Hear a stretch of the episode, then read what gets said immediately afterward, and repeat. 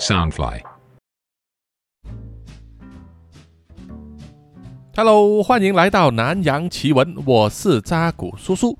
南洋奇闻是由 Soundfly 声音新翅膀监制，全球发行。好，这一集呢是叔叔正式从台湾回来之后啊录的哈。上一集呢啊在去之前录了前面一段，然后回来之后啊继续录后面的那一段，而且赶着上线呐、所以没有太多时间。那么这一次的台湾之旅呢，主要就是到台中和台南。那么台中听众见面会呢，就选了在这个银贵一广店呐、就坐落在台湾大道东协广场。正巧呢，楼下这个东协广场啊，正是很多东南亚人呢聚集以及开店做生意的地点啊。啊，有来自越南的、泰国的，相信也有马来西亚人啊，他们在这里开店。卖衣服、卖包包啊、剪头发，还有一些电信的服务等等，包罗万象啊，都是主要啊用来服务他们自己的啊同乡。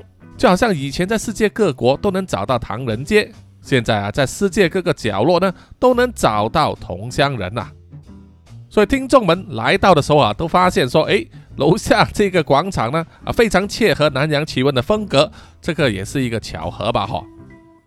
而这一趟旅程呢，让叔叔见识到了不少的东西。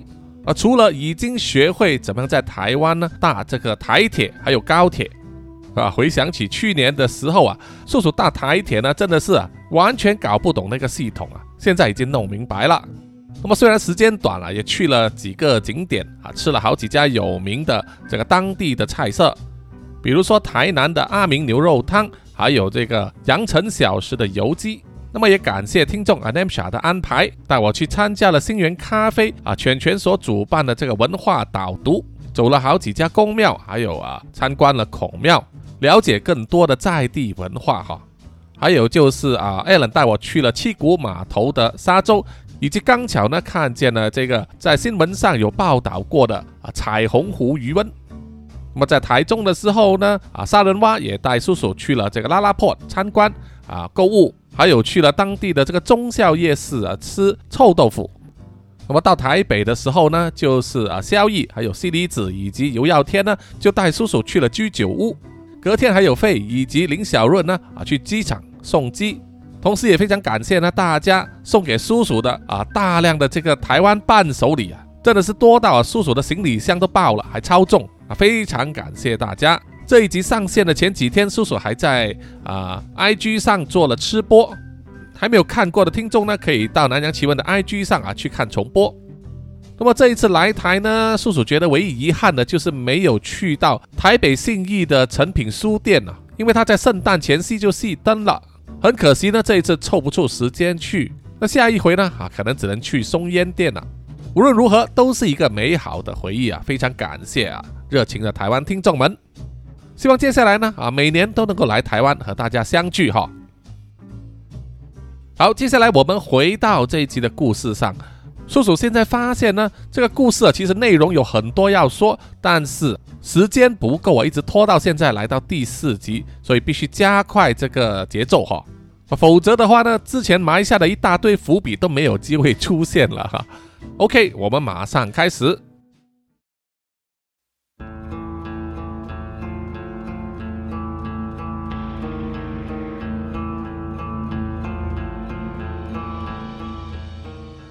被关押在南洋兄弟会总部地底深处的扎古叔叔，从黄义达的口中知道啊，自己居然杀死了当家何忠汉，让他备受良心和愧疚的折磨。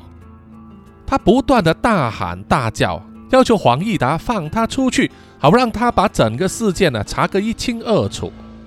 可是因为房间里面呢布满了厚厚的软垫以及隔音墙，声音根本传不出去啊。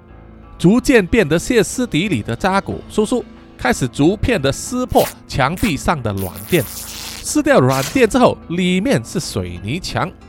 扎古叔叔也没有放弃啊，使用任何身边可以使用的道具，例如他的左手尾指。之前他把左手尾指割下，奉献给大米神之后，左手尾指就安装上了义肢。那是他这一次被关押的时候啊，唯一没有被拿走的东西。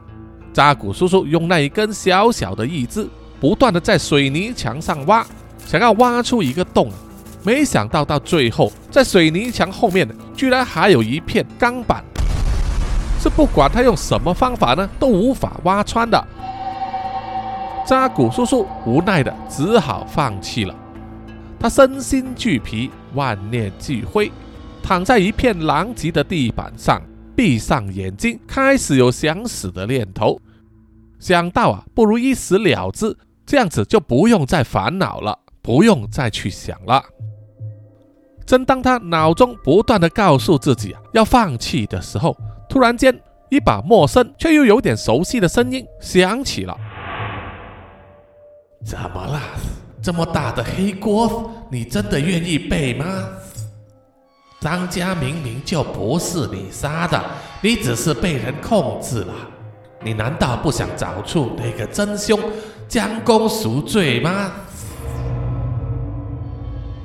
这一把声音好像是直接在扎古叔叔的脑袋中和他对话，于是他就回答说：“我想有什么用？老当家都认为我是犯人了，南洋兄弟会放弃我了，连大米神都放弃我了，我活下来还有什么意思呢？”那把声音带着嘲讽的笑意啊，说：“你这个说法就不对了，你难道忘记了这个世界上？”不光是只有大米神吧，他不要你，还有其他的神啊。不如我们来个合作，怎么样？扎古叔叔虽然身心皆疲啊，但是听到了这句话之后，似乎在他心中快要熄灭的火种呢，又再次亮起了火花。啊，你不是大比神的虫神吗？为什么要找我合作？你到底是安什么心啊，暗蛇？啊，没错，在扎古叔叔脑海中和他对话的正是暗蛇。自从上一回的转油台事件之后，暗蛇被萧逸打败，变成了像是他身边的小随从一样。但原来他只是暂时躺平，等待着机会。暗蛇笑着说：“嘿嘿嘿。”你有所不知，我和萧逸不一样，他没什么野心，只希望跟在大米神的掌下过一些自由的生活。但是我不一样，我想要自立门户，而如果你跟我合作的话，我们各取所需，达到双赢的局面，怎么样？听到暗蛇这么说，扎古叔叔心中有了大胆的想法。暗蛇想要拉拢他自立门户，脱离大米神的控制。如果真的这样做，以后他们和大米神以及南洋兄弟会的关系会变成怎么样呢？还能合作吗？或者会变成敌人吗？但随机一想啊，目前扎古叔叔的身份在南洋兄弟会里面呢，已经被判了死刑，已经是一枚准备被抛弃的棋子了。那么在这个时候啊。这颗棋子有自己的想法，想要独立出逃也是很自然的事。所以面前他只有两个选择：要么躺平在这里等死，或者是和暗蛇合作，从这里逃出去，然后养精蓄锐啊，准备下一步行动。这两个选择的利弊啊，摆在同一个桌面上，高下立见。于是扎古叔叔决定了，他就对暗蛇说：“好，我们合作吧。”你先把我从这个该死的地方弄走。暗蛇听了，笑着说：“没问题。”话音刚落，扎古叔叔身后的墙壁爆出了金属碰撞的声音。他坐起身，往后一看，那一整片墙壁就像被异空间吞食、血断一样。取而代之的是一个像是传送门的东西，而传送门的另外一头。是一个满布血红色，全部东西都是由血肉组成的世界。那个正是暗蛇肚子里面的异空间，以前他用来困住萧逸以及查理叔叔等人的地方。扎古叔叔想了一想之后啊，就迈开步伐就穿过了传送门走进了异空间。那个传送门就慢慢的收缩变小最后不见了。而整个牢房里面也只留下一个平整的圆形缺口。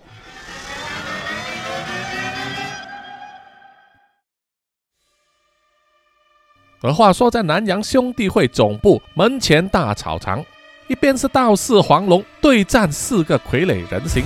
另外一边是蚁桥对战杀人蛙。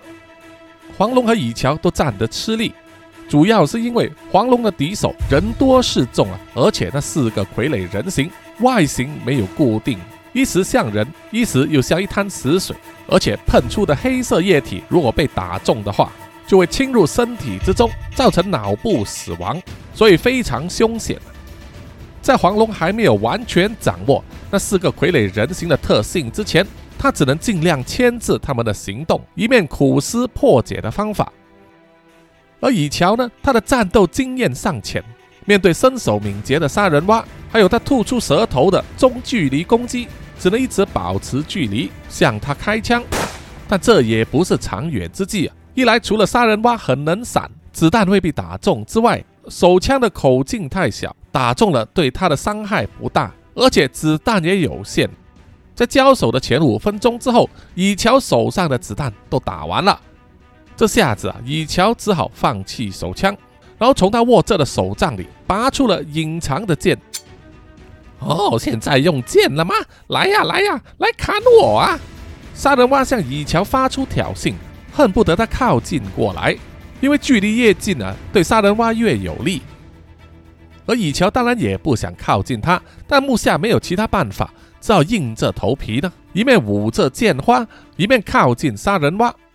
而杀人蛙跳开之后啊，再吐出了舌头，舌头的尖端粘在手杖的剑身上，目的就是要把剑夺过来。不过以乔反应也是快速，他旋转了一下剑身。用锋利的刀锋去割杀人蛙的舌头，杀人蛙感到一点痛楚就马上把舌头收回，避免舌头被割断了。于是两个人的距离呢靠近之后又再拉开，形成了对峙的形式。就在这个时候，南洋兄弟会的总部发生了大爆炸，吹起了旋风，建筑物倒塌，而引起爆炸的。正是在兄弟会总部里面的南沙大师召唤出了七大镇尼之王之一黑色的星期一奥阿巴，以巨大的黑蛇姿态出现，压垮了部分兄弟会的建筑物。而迎战的正是萧逸，不断挥舞他手中的剑，围绕着黑蛇飞行、躲避和攻击。而在那一阵狂风吹起的时候啊，正好杀人蛙正背对着风。而蚁乔处于下风状态，沙尘众多，蚁乔就反射性的半睁眼睛，举起手来阻挡那些沙石。杀人蛙看见有机可乘啊，深吸了一口气，胸口肺部胀起了一个巨大的气泡，然后再来一个弓背弯腰，从他身后的细小毛孔上释放了毒气，随风吹向了蚁乔。蚁乔一时不慎啊，吸入了一点点毒气之后。马上感到浑身有点麻痹、头痛、晕眩，就马上想要逃开、避开风势。但是杀人蛙却不放过他，瞄准了雨乔的腿部啊，吐出舌头，就是想要绊倒他。雨乔一面跑一面挥剑啊，一面跳开。但是在着地的时候，因为受到毒气影响，脚站不稳而滚倒在地上，手中的剑也脱手啊，掉落在地上。雨乔赶忙从地上爬起，然后到处摸索着他掉落的剑石。突然间就感到脚踝一紧，被杀人蛙的舌头缠住了，然后就被一股力量啊扯得他全身飞上半空，然后重重的抛落到地面了，撞得雨乔感觉啊好像全身的骨甲都散开了一样，痛得哀哀叫。嘿嘿，怎么样？好玩吧？这一招就像打鱼一样，我最喜欢了。杀人蛙一边说，一边手舞足蹈起来。这是他之前捕食鱼类的时候啊，就是用舌头把它们抓住，然后抛在石头上，把不断反抗的活鱼呢打晕，然后才吞下肚子。而蚁乔并不是鱼啊，他会反抗。虽然他手上的剑掉了，但是他腰带上还有一把短刀，他赶忙拔出来，想要割断杀人蛙的舌头。而杀人蛙看见之后啊。又用力把蚁乔的整个身体扯上半空，不断的旋转，就是不要给他机会挣脱。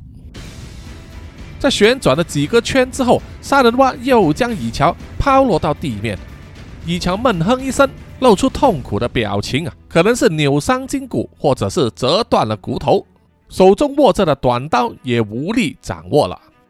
而杀人蛙听见了，自然也知道啊，以乔受了伤，应该难以反抗，于是就放下了戒心，慢慢的向以乔靠近了，想要抓住他，对他施暴。但这时候呢，他也是不知不觉走进了以乔设下的陷阱。因为以乔躺在地上的时候，他知道杀人蛙一定会靠近他，于是咬紧牙根，调整身体的姿势，让自己背对着杀人蛙。当角度正确的时候，就会启动审判之神多勒摩赐给他的被动防护技能，就是正面裁决。凡是想要从背后攻击以乔的人，就会被多勒摩射出四根棺材钉子攻击。这个攻击啊，实在是始料未及。杀人蛙是完全中招，被四根棺材钉子呢打中了左右上臂、左腹以及右大腿，痛得他连退几步倒在地上，也松开了抓住以乔脚踝的舌头。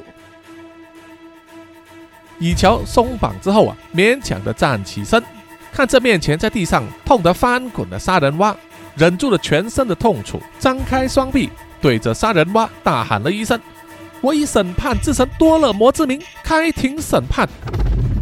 说完之后啊，以乔和杀人蛙周围变成一片漆黑，然后杀人蛙的身体呢就被一股无形的强大力量挤压，然后困在一个像是用钢铁制成的囚牢内。那个囚牢非常小，杀人蛙只能以蜷缩的姿态啊被困在里面，连转头的空间都非常有限呢。接着，从以乔的身后浮现出了一个戴着银色面具的巨大身影，右手握着一只钢铁锤子，就像是准备要下判的法官一样。这就是以乔对杀人蛙施以的绝招——最终审判。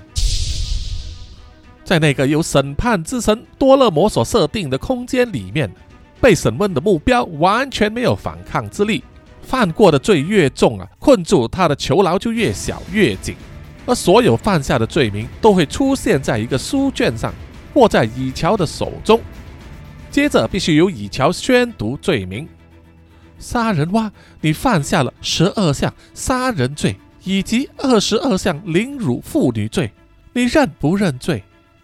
被困住的杀人蛙不断的摇头，但是他却无法控制自己的嘴巴，说出了“我我认罪”。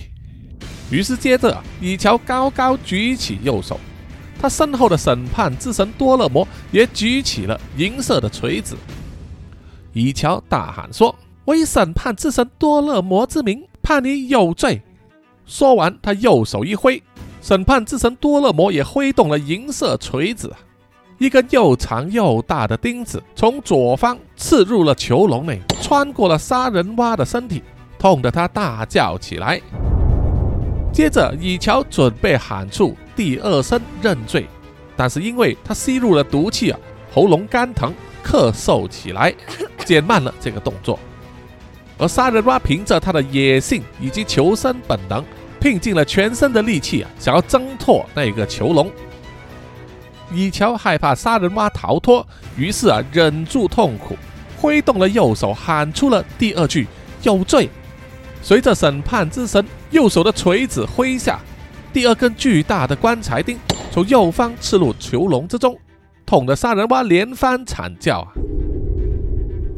如果以乔趁势第三次下判，让审判之神多勒摩挥动第三次锤子的话，那么杀人蛙必死无疑。换做平常，以乔一定做得到。但是他现在啊，吸入毒气之后，头昏脑胀啊，体力不济，力量也大大的减弱了。而徘徊在生死边缘的杀人蛙，为了求生，要挣脱困住他的俗世，于是把还藏在肚子里面的四个红色小包，也就是可以羽化成为傀儡人形的那个包裹的吐出，让他们在囚笼内羽化发胀变大。然后他就咬着牙，忍住痛苦，把自己被两根巨大棺材钉贯穿的身体呢，硬生生撕开，一分为二。随着那些傀儡人形逐一羽化发，流出大量的黑色液体，将那个小囚笼从内部往外推挤，渐渐的挤出了一个缝隙啊，足以让杀人蛙的上半身从中溜走。以乔知道啊情况不妙，不敢再痛苦啊，也得进行第三次下判了。于是他喊出第三声有罪。最后一根棺材钉子就在审判之神多勒摩的手中从上而下钉入囚笼之中，困在里面的所有傀儡人形被击中啊，马上被击得粉碎，化成围城。到此为止呢，最终审判这一招也结束了。以乔和逃过一死的杀人蛙也回到了原本的世界里，而只剩下上半身、两只手臂和头颅的杀人蛙呢？一脱身就马上啊挥动双臂在地上挖土，钻入了地下，借以躲藏接下来的攻击。而他可能也料不到啊，受了伤的以乔目前也没有办法再继续追击了。而另一方面，倒是黄龙对战四个傀儡人形，以寡敌众啊，显得吃力，让他有点懊悔了。在赶过来之前，并没有借用他道坛的真邪神器，也就是断魔雄剑他这一次带的只是他平时常用的铁质气星剑，威力当然不能和断魔雄剑相比了。而另外一个武器就是他带来的法鞭，那个法鞭呢，木质的手柄有蛇头的雕刻以及八卦的图案，鞭身长约两米，用麻绳编制而成。扁平而较厚，有驱邪除魔的作用。黄龙就是靠着这两把法器和四个傀儡人形缠斗，在大概摸清了他们的行动模式之后，黄龙心里有个底了。他从腰间取出他事先画好的三昧真火符，口中念念有词，然后嘴巴一吹，那些符纸就燃烧起来。黄龙把七星剑的剑身在火上过一遍。剑身也整个燃烧起来，被灌注了三昧真火的力量。然后黄龙就挥舞起燃烧的七星剑和三昧真火符，靠近那些傀儡人形。而他们的形态原本就是液体，对火有天生的恐惧，纷纷闪避。黄龙就抓住这个机会，对其中一个闪避较慢的傀儡人形，挥动法鞭打了下去。法鞭一碰到他的身体。黑色液体啊，马上炸开，散落在草地上，发出一阵恶臭。这样子就解决一个了。而其余的三个傀儡人形看见此状，于是马上变招，三人合为一体，变成了一个高约两米、体积更大的人形。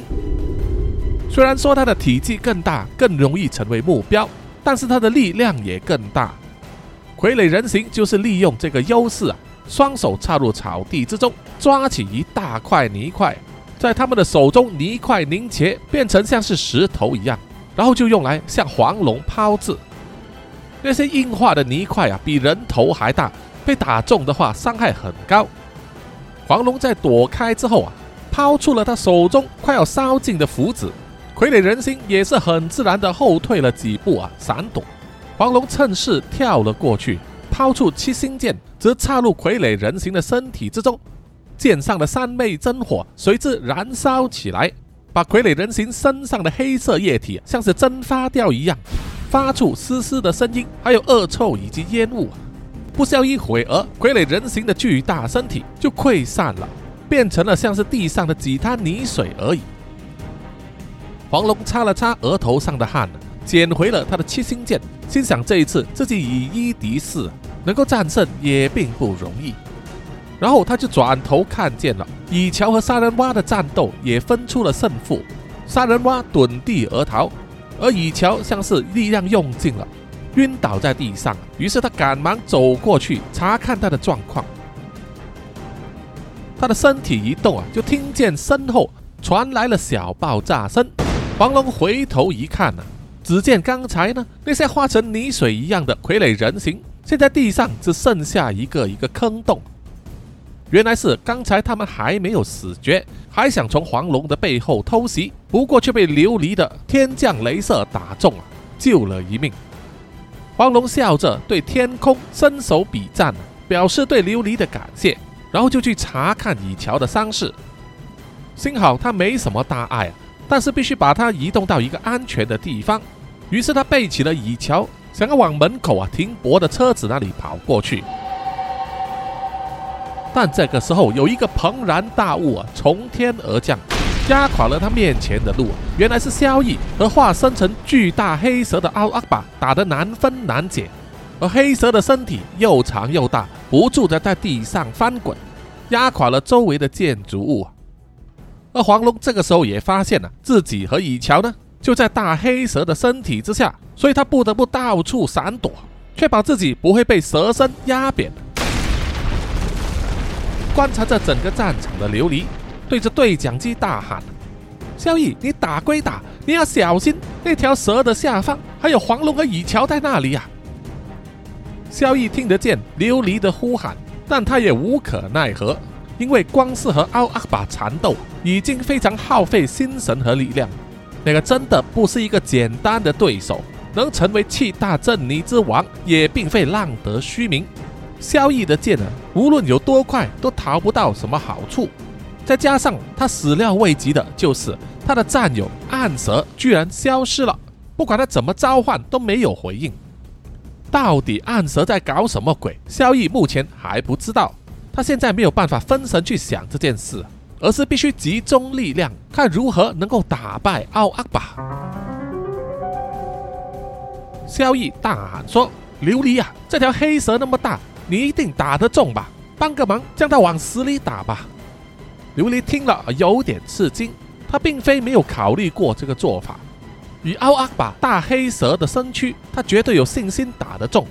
如果他发动全力一击打中奥阿巴，可能造成一定的伤害，说不定这场战斗啊就会分晓了，就能够阻止呢他巨大黑蛇的身躯在这一带啊继续翻腾，几乎把整个南洋兄弟会总部的建筑物都夷为平地了。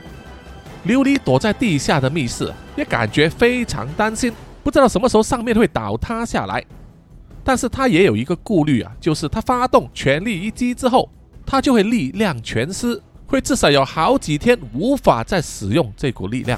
所以他希望留到最关键的时候才使用，比如说针对那个已经潜入他们兄弟会总部里面的 Namsa 大师。但是眼下琉璃已经没有什么考虑的空间了，加上现在在琉璃身边也没有人向他发号施令，所以决定呢完全是在他个人身上。在萧逸多次的催促之后，琉璃一咬牙，只好孤注一掷了。他闭上眼睛，凝聚心神，向贝努神祈祷，运起最大的力量。不久之后啊，南洋兄弟会总部天空上方的云层。快速的凝聚在一起，然后中间开始出现一个缺口，那个缺口带着周围的云层不断旋转，越转越大，甚至把阳光遮住，让整个天色都暗了下来。然后就是一阵刺眼的光线从云层的缺口中笔直的落下，阵阵打中了阿尔法巨大黑蛇的身躯，爆出了巨响，就好像是有炸弹爆炸一样。随后啊，大黑蛇的身体支离破碎，一一坠落到地面。而在下方不断闪躲的黄龙带着蚁桥呢，终于逃到一个安全的距离。黄龙瞪大了眼睛，看见眼前的一切，感到不可思议。飞在半空中的萧逸啊，看见脚下身体支离破碎的大黑蛇，乐得拍起手来，大声的称赞：“哈哈，琉璃，你做得好！”直接命中目标啊！而使出全力一击之后，琉璃全身虚脱，累得倒在椅子上，不断的喘气。他已经无法使用天空监察看见外面的情况，但是从对讲机中听见了萧逸的称赞呢，也忍不住露出了满意的微笑，心中想到啊，能够帮助解决这件事，尽一份力，得到了满满的成就感。而 nasa 大师因为召唤出了奥阿巴，他巨大的蛇身压垮了大部分南洋兄弟会总部的建筑物，所以让他找到了地下室的入口。于是南沙大师呢，就继续悠闲地走入了地下室，像游客一样到处参观。而不同的是啊，伴随着死亡，只要遇上他的人都会被小红帽杀死。当奥阿巴被琉璃的一击打中之后，纳姆夏大师当然也感应到，但是啊，他一点都不担心，因为他非常清楚奥阿巴的实力远不止如此。果然，正如纳姆夏大师的预期，在大黑蛇分裂的尸体中。突然伸出一只巨大的灰色手臂啊，猝不及防抓住了萧逸，把他紧紧握在掌心。随之是一个巨人，头上长着两只牛一样的角，全身皮肤灰黑，留着长长的灰胡子，全身带着金光闪闪的事物，而且他的下半身是由一团燃烧着的烟雾组成的。那一个就是气大镇尼之王黑色的星期一奥阿巴的真身，他巨大的身体完全呈现时，全身散发出一种让人窒息的魔力，充满君临天下之势，让琉璃还有黄龙看见了之后都大为震惊。如果连萧逸也无法打败他的话，那么是不是代表南洋兄弟会的末日就在今天呢？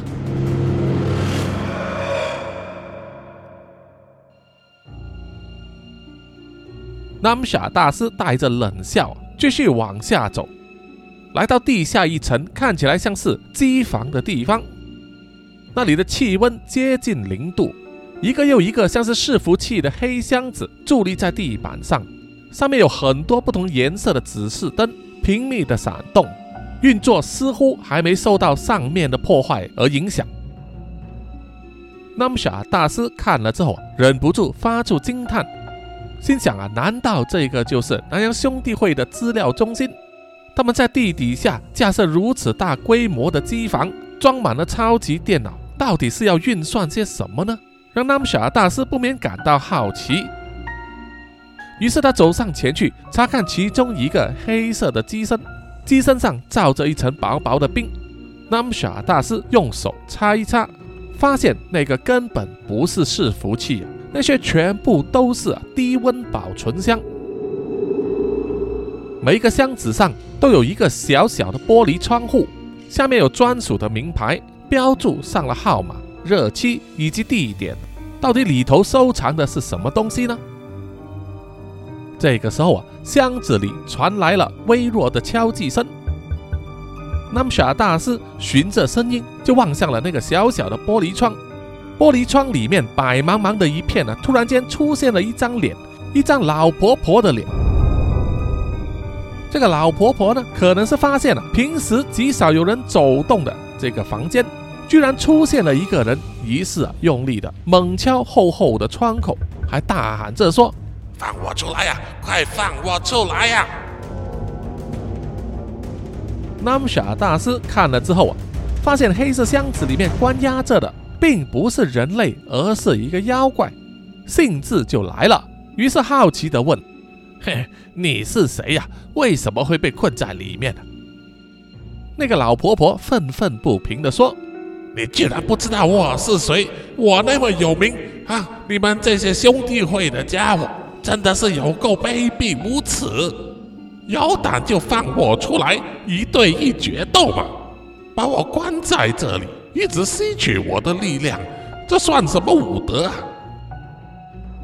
那么小大师听了更加的好奇，于是就说：“哎，等等，我可不是兄弟会的人，很抱歉，我也不认识你。不如请你好好的自我介绍，还有告诉我为什么你会困在这里。如果我们立场相同的话，我说不定会考虑把你放出来。”那个老婆婆听了南夏大师的话之后，冷静了下来，而且也似乎看得出南夏大师浑身散发邪恶的气息，搞不好真的和自己是同道中人，有共同的利益，或许可以合作。于是他就说：“好吧，我就告诉你，我是印尼雅加达有名的都市传说勺子婆婆，听过了没有？”那么小大师听了，就做出恍然大悟的样子。到底他是不是听说过？也只有他自己知道。勺子婆婆继续说：“我都不知道是多少年前了。我和这个所谓的兄弟会其中一个成员托米结下了梁子。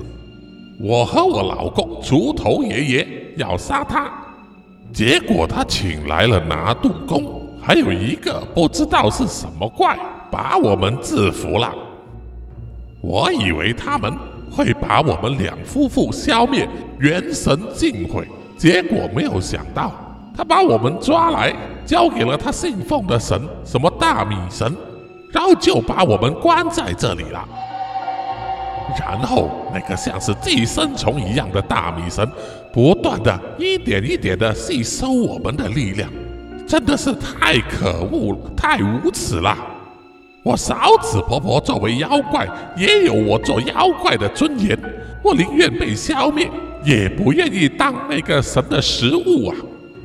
如果你放我们两夫妇出来的话，他日有需要我们帮忙的地方，我们一定会帮你的。南夏大师听了之后啊，沉默不语，但是嘴角却露出了笑意。他转身一看呢，像这样子的黑箱子，在这一层里面满满的布置了，少说也有六七十个，不知道是不是每一个里面都有妖怪。不知道其他楼层还有没有，不过最主要的就是这些妖怪美其名是被南洋兄弟会消灭掉，其实是被抓来转化成为供养大米神的粮食。原来还有这一招啊！他从来没有想过，所以觉得有趣极了。于是南夏大师就说：“嗯，很好，我们可以说是利益一致。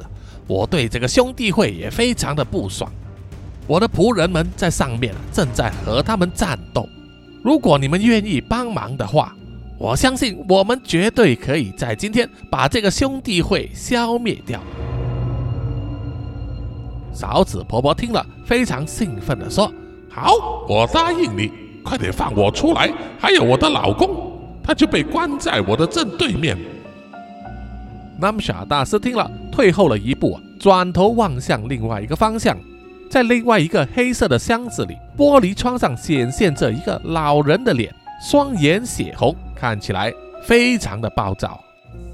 这就正合 Namsha 大师的意图了。于是他弹了一下手指，小红帽随即出现在他的身边。Namsha 大师就对小红帽下令说：“检查一下这两个箱子周围有没有什么电线连接着的，全部给我切断。”小红帽点了点头，就快速的行动，几秒之间就把黑箱子下方大量连接着粗幼不一的电线啊都割断了。警示音马上响起，机身上的冷却作用似乎也停止了运作，里面的温度也随之升高。不一会儿，箱子上的盖子慢慢的打开，周围涌出了大量的雾气，随之走出了一个白发苍苍。弯腰弓背的老婆婆，嫂子婆婆非常兴奋，笑着说：“啊哈哈我终于自由了，我终于自由了！快快，老公，你快出来！”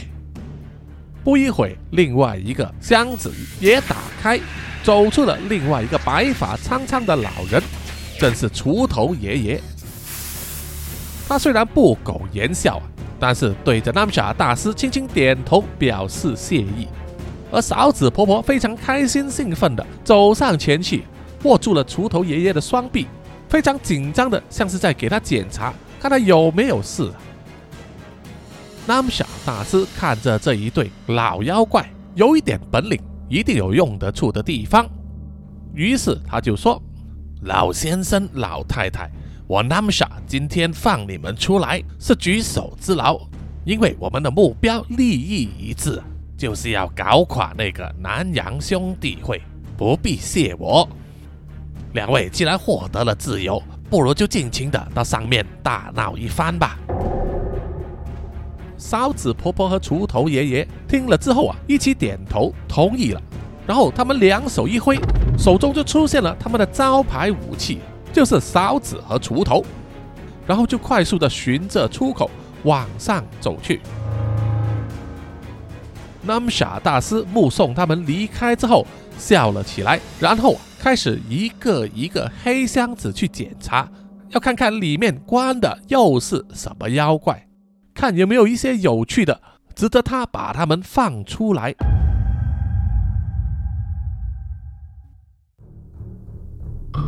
勺子婆婆和锄头爷爷被释放之后，就如脱缰的鬼魅，来到地上之后，快速的在周围游走。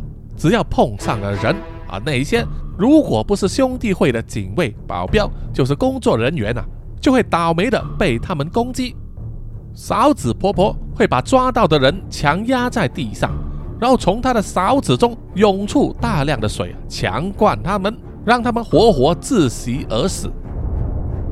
而锄头爷爷的攻击比较简单粗暴，就是用锄头先攻击脚部，阻断了逃生的能力，再用锄头的瞄准颈部把头砍下来，死状恐怖。不过很快他又会再次遇上他的对手了。在南洋兄弟会啊被搞得七零八落的时候，一辆直升机快速的靠近，然后在黄龙和乙桥附近的位置降落。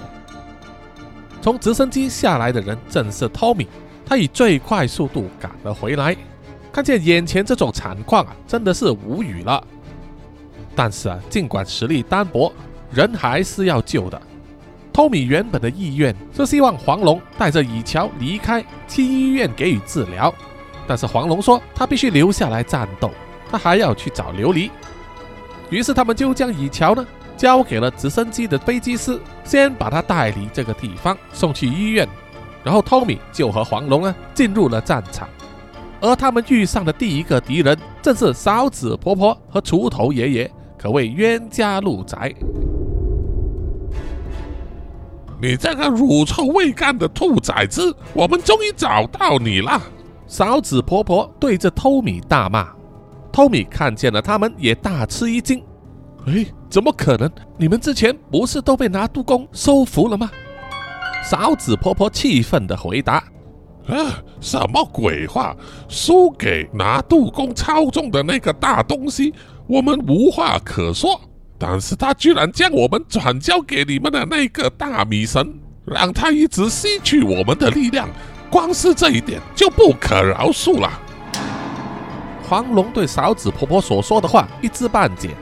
他望向了托米，托米也是如坠入无里雾中，似乎有些东西连托米都搞不懂，心中开始有了一些怀疑。不可能，不可能的！明明拿督公就跟我说，把你们降服之后，你们就不会再出来作恶，怎么又会再牵扯到大米神呢？一时之间有太多的问题困扰着托米，唯一可以做出的解释啊，就是在过去他在南洋兄弟会的时候，他担任扎古叔叔的助理。只是一个中等职位，可以接触到的内部信息有限。在扎古叔叔出事之后啊，名义上托米是接任了他的地位，但是毕竟资历还新，而且他一直花心思在追踪南夏大师，根本就没有想过南洋兄弟会里边很可能藏着许多不为人知的秘密。废话不用多说了，拿命来！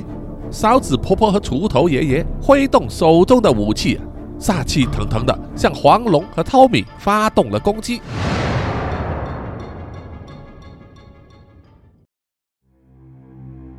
另一方面，在供奉大米神的密室里，何大贵和何忠汉的尸体被运到了这里。黄义达在收藏着大米神像的盒子面前做三跪九叩之礼，然后含着泪水说：“尊敬的大米神，我的太太和长子。”都已经殒命，在此向你兑现他当年答应你的承诺。黄义达刚说完，就感觉到整个供奉的房间被一股金光笼罩，亮了起来。但是他心中却丝毫没有感觉到祥和安宁的感觉，反而伴随着恐惧和忧虑。依然跪在地上，脸朝地板的黄义达，躺着何大贵遗体的那张床有了动静。到底是怎么回事？是大米神出现在触碰何大贵的身体，又或者是说他在让何大贵复活吗？黄义达的好奇心加上他对何大贵的爱，盖过了他心中的恐惧。于是毅然抬起头要看一看到底是怎么回事。这时候他却看见了一幕他无法想象的景象，因为大米神真的出现了，但是他的造型和神像截然不同。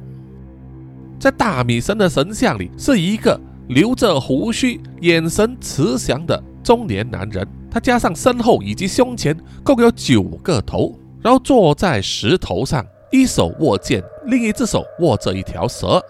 那个形象黄义达非常熟悉，因为那是根据何大贵的描述，然后黄义达找工匠去做的。但事实上，眼前大米神的形象却是南辕北辙。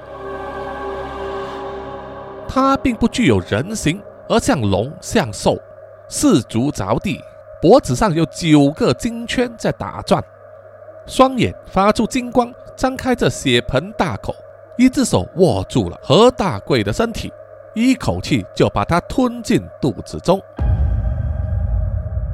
黄义达看得吓呆了，一时间无法说话，脑中只想到两个字。是他认为和当前他所看见的大米神最符合的一个名字，就是貔貅。好的，本集就暂时到此结束啊！谢谢各位听众的收听啊！下集呢，下集应该有一个结局了，要把全部东西都收尾了，希望大家呢啊注意。好，接下来呢啊是难得一见的啊再次回归的广告时间啊，叶配哈。而干爹呢，依然是和南洋奇闻啊长期有合作的 WNK 台湾的正港护发专家啊，最新的产品就是屋顶花园系列洗发精以及护发素哦。这个屋顶花园系列呢，是特别给一般受损的这个发质或者是干燥发质的啊朋友呢使用的，既温和又不刺激，不会破坏头皮的正常油脂分泌，即时补充蛋白质和保湿因子。让你的秀发呢恢复滑顺水润。那么这一次 W N K 呢啊依然准备了啊扎古叔叔专属的优惠活动链接啊，听众们呢可以在本集 Podcast 的资讯栏上啊获得这个链接，可以点击啊，透过这个专属链接呢，可以以优惠价购买 W N K 的系列产品啊，包括啊过去啊叔叔有介绍过的许愿精灵系列、迟来的礼物系列。消逝的时间系列，以及啊目前最新的屋顶花园系列等等哈，全部都是包含洗发精和护发素的套装系列，全部优惠价，而且免运费。那么希望听众们呢啊觉得自己的头发有需要的话，欢迎使用这个链接呢购买 W N K 的这一些产品，来呵护你美丽的秀发哦。好，最后呢啊，请让叔叔呢感谢所有赞助南洋奇闻的听众们。首先是南洋探险家 Jimmy Chin、苗疆杀人蛙陈忠杰以及许志伟，然后是南洋侦查员二四公园图子 Ralph 布一直该 Sandy Lee 真爱笑三十三 Kinas 蔡小桦朱小妮李承德苏国豪洪新志林家达 Toy J 刘舒雅林英炫洪志伟妞妞以及庄佩婷。然后下一批呢是南洋守护者许玉豪、彰化的 Emma、林奕晨、Joanne Wu、玉倩妈咪、Forensic 叶以及张潇雅。